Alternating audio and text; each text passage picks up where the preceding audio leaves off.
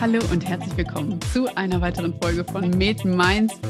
Wir machen heute eine Special-Folge, weil wir werden heute nicht sprechen über ein bestimmtes Krankheitsbild, sondern ich bin äh, praktisch zugeschaltet nach Berlin zu einem Kollegen, ähm, der Assistenzarzt in der Kardiologie an der Charité ist, ähm, selber erfolgreich, wenn man so will, digitale Lehre betreibt. Und genau das wird heute das Thema sein. Wir reden über digitale Lehre in der Medizin mit dem Untertitel Klar, aber wie? Und ähm, darüber möchte ich sprechen mit äh, Dr. Javid Hashemi. Hi, Javid. Hallo, Alessa. Schön, dass ich eingeladen bin. Vielen Dank.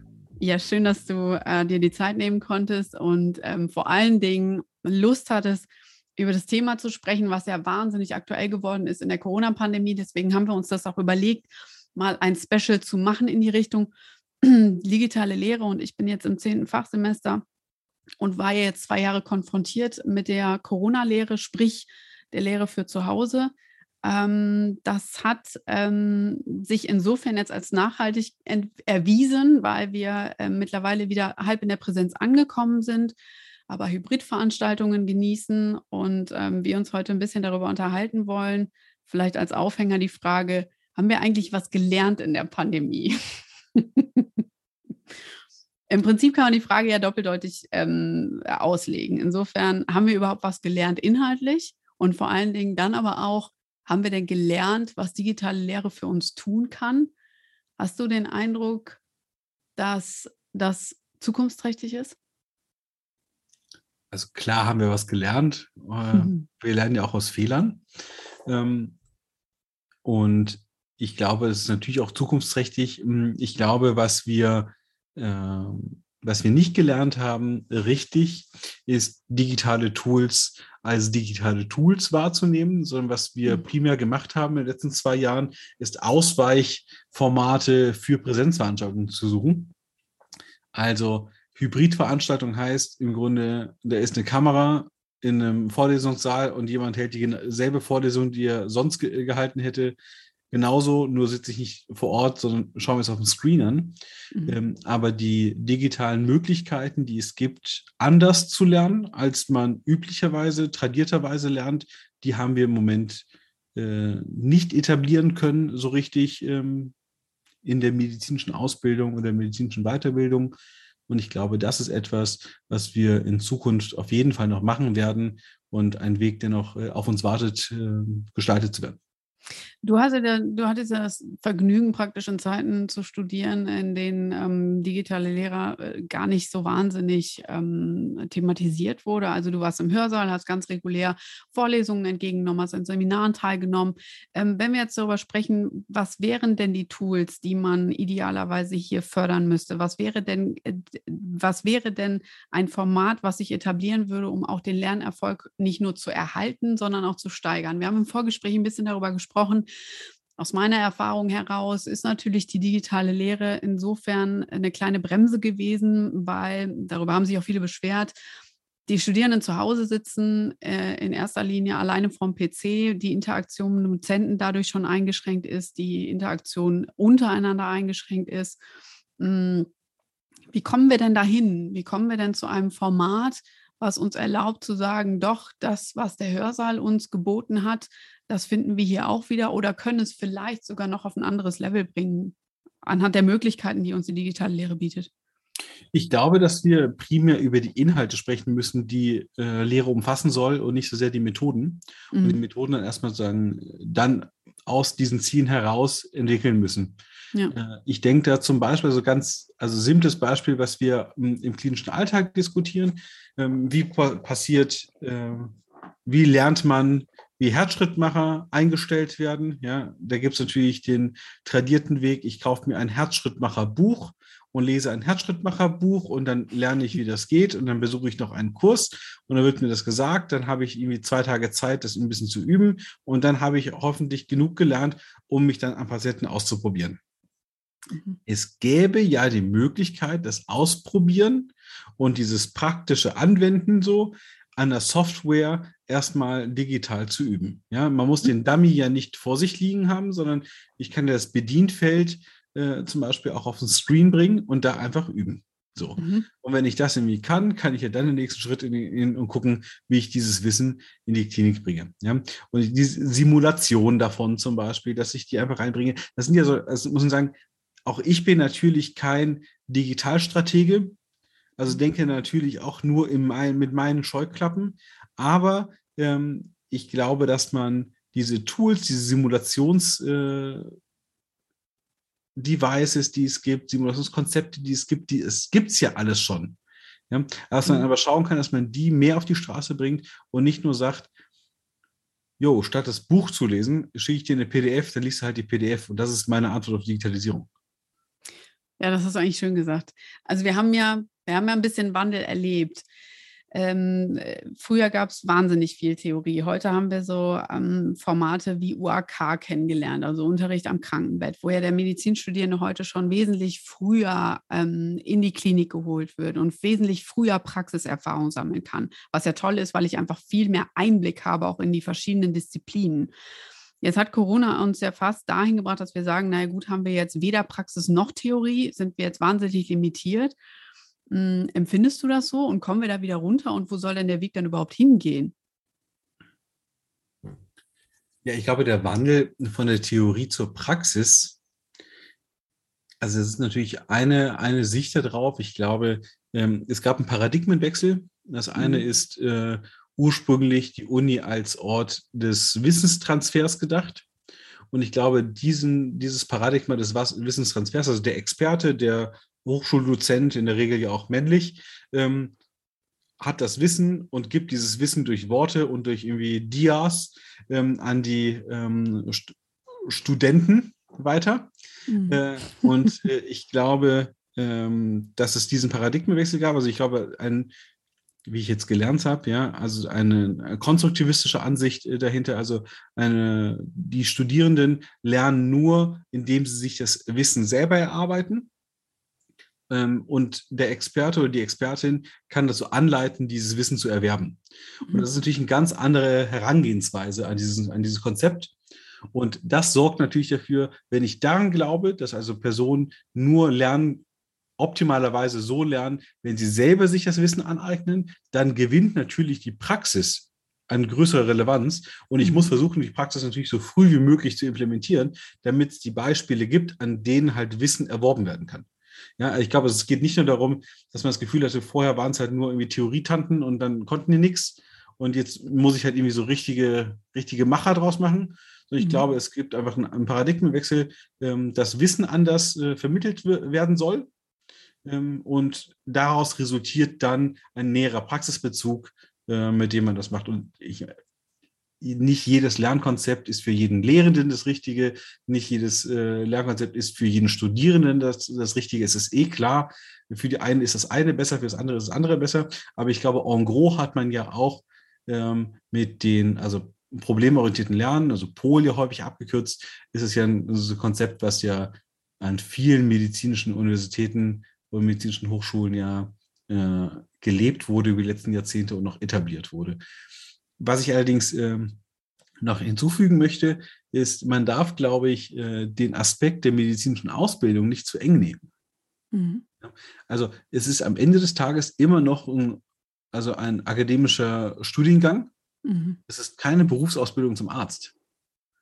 Ja, und das ist, ja. ähm, das eine geht eng mit dem anderen einher, aber es ist ein Medizinstudium und keine ärztliche Ausbildung. Mhm. Und, da hätte ähm ich direkt angesetzt, weil du bei dir ist es ja gar nicht so lange her, dass du jetzt den Wechsel von der Uni in die Klinik äh, vollzogen hast. Du bist jetzt in der ähm, Assistenzarztzeit. Mhm. Ähm, erinnerst du dich daran an deine ersten äh, Schritte auf Station und vor allen Dingen dann die Momente, wo du dir gedacht hast, ähm, ach witzig, das bringt mich jetzt gerade wirklich weiter. Das hatte ich nämlich in dem und dem Semester habe ich das und das aufgeschnappt. Und an anderer Stelle, dass du gesagt hast, boah, das hätte ich mir tatsächlich gewünscht, dass man mir im Studium das irgendwie früher schon vermittelt hätte. Ich glaube, der gesamte Weg in der Klinik ist sehr stark davon geprägt, dass ich mir dachte, ah, das wusste ich mal. ja, den sage ich auch auf den Satz. Stimmt, das wusste ich mal. Mhm. Ähm, Es ist ja eine Fülle. Das Medizinstudium ist ja, wir, wir, laufen ja alle Fachrichtungen letztlich durch, kriegen einen guten Überblick, aber. Mir fehlt ja natürlich trotzdem vorher, ja. Also es gibt genau. Fächer, bei denen ich halt einfach irgendwie nicht richtig zugehört habe und Fächer, mhm. bei denen ich halt doch mehr zugehört habe. Ähm, aber am Anfang muss ich sagen, ist mein, ähm, ist mein Blick auf die Klinik doch sehr davon, also man kommt mit der Theorielast rein ähm, und lernt auf dem Flur, auf dem Gang. Und ich glaube, für mich war am Anfang gar nicht so sehr der Inhalt das, äh, was mich herausforderte, weil ich dazu gar nicht kam, mhm. sondern man ist ja primär an der Struktur erstmal äh, aufgehangen. Also ich muss, erstmal, ich muss erstmal bis dann und dann die Blutentnahmen geschafft bekommen, mhm. dass ich überhaupt schaffe, mein, das Labor anzugucken. Ja, meinen Grips erstmal irgendwie anzuschalten. Mhm. Und wenn ich halt irgendwie als einziger auf Station weit und breit irgendwie bis 11 Uhr erstmal mit Blutentnahmen beschäftigt war und mhm. irgendwie die offenen Fragen einfach nur erstmal zu, die administrativen offenen Fragen zu beantworten, da habe ich bis zu, habe ich um 7.30 Uhr begonnen habe, bis 11 Uhr noch keine relevante medizinische Entscheidung getroffen mhm. oder einen Gedanken verfasst. Ist dann nicht die digitale Lehre eigentlich schon wieder eine Chance? Denn wenn ich jetzt ein Studium konzipiere, sodass der Student und die Studentinnen von heute ja auch vor allen Dingen on demand sich sozusagen selber einen Stundenplan konzipieren können, das heißt eine ganz andere Selbstorganisation praktizieren können, ist das nicht die Chance dahingehend, dass ich genau diesen Skill schon früh fördere und sage, letztendlich im Krankenhaus, wenn ihr da ankommt und anfangt als Assistent, dann müsst ihr gucken, dass ihr euch organisiert im Klinikalltag und die Theorie.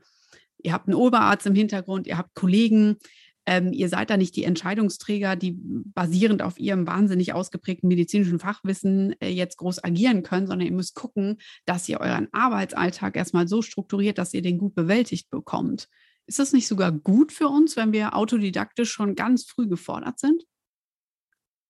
Also man muss ja trennen Forderung von Überforderung. Ja. Und, ähm, so die Überforderung geht, glaube ich, mit wenig positiven ähm, Ereignissen einher, auch ja. wenn man das Gefühl hat, dass in der Medizin ähm, unter Druck, nur unter Druck aus Kohle ein Diamant wird, also man gerne mhm. mit Druck arbeitet, ähm, ist es, glaube ich, der, der, der falsche Ansatz, ähm, das zu tun. Ja, das, also das glaube ich nicht.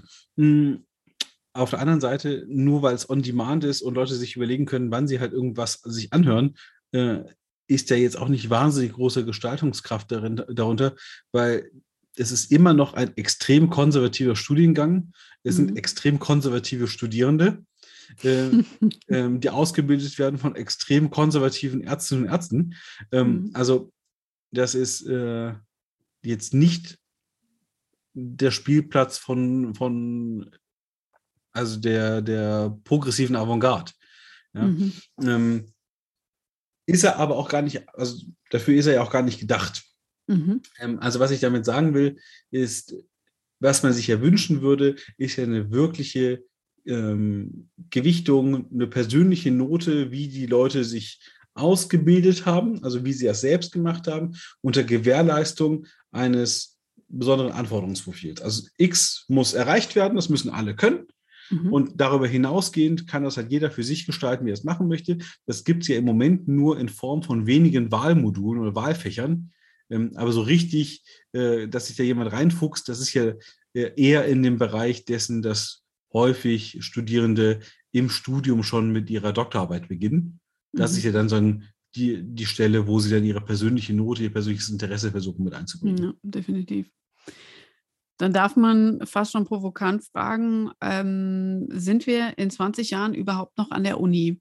Wir haben jetzt alle Möglichkeiten. Ich kann von zu Hause aus ähm, die Lehrveranstaltungen verfolgen. Ich kann hingehen, wenn ich möchte, muss aber nicht.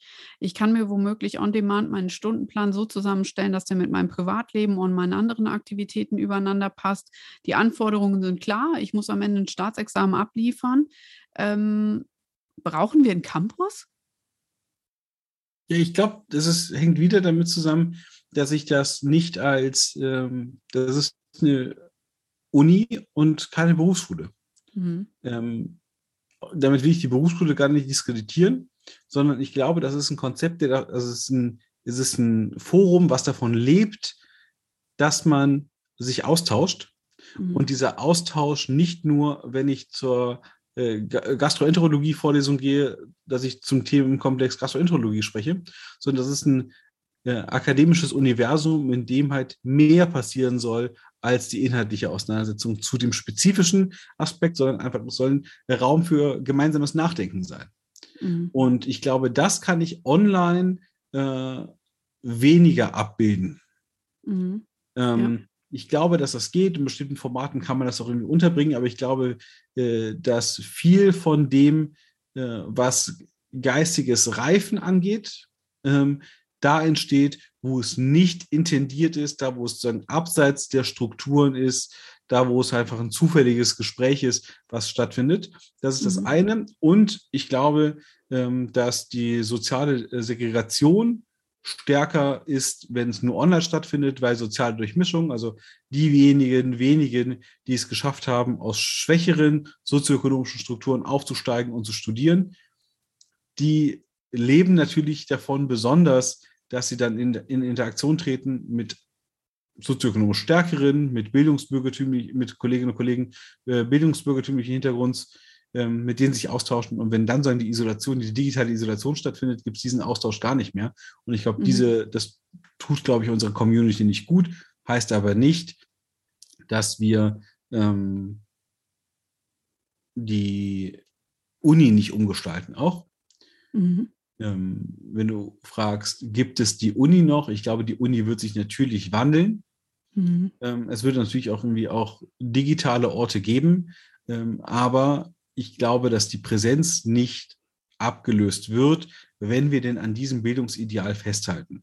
Mhm. Wenn wir natürlich an so ein ähm, karikiert, an so ein amerikanisches Muster denken ähm, mit der professionalisierten Medical School, mhm. die natürlich sehr anders ist als die deutsche Universität, äh, dann äh, ist das vielleicht ein, ein Zukunftsmodell. Es wäre auf jeden Fall im, von meiner Warte aus nicht ein erstrebenswertes.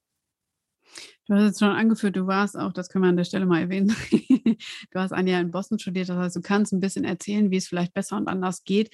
Ähm, ich habe auch darüber nachgedacht, ähm, in dem Zuge, wie sähe denn die ideale Universität für mich aus? Was hätte ich mir denn gewünscht oder was, was haben wir uns vielleicht auch beide im Nachhinein gewünscht, ähm, wie ein Konzept aussehen könnte, was heute jungen Menschen eine äh, medizinische Grundausbildung, also ein Studium ermöglicht, ähm, wo sie nicht nur maximal inhaltlich gefördert werden, sondern eben das Miteinander auch einfach nicht verloren geht. Jetzt hast du die Medical School schon ins, äh, in, ähm, ins Gespräch gebracht. Was ist dir denn da in Erinnerung geblieben, wo du gesagt hast, man, das war einfach, das war einfach gut, das ist ein gutes Konzept? Ja, also ich glaube, was ich über, ich meine, ich war in Boston, das war irgendwie das, der, der Framework, also der Rahmen, in dem ich da irgendwie war, war halt irgendwie ähm, Harvard University.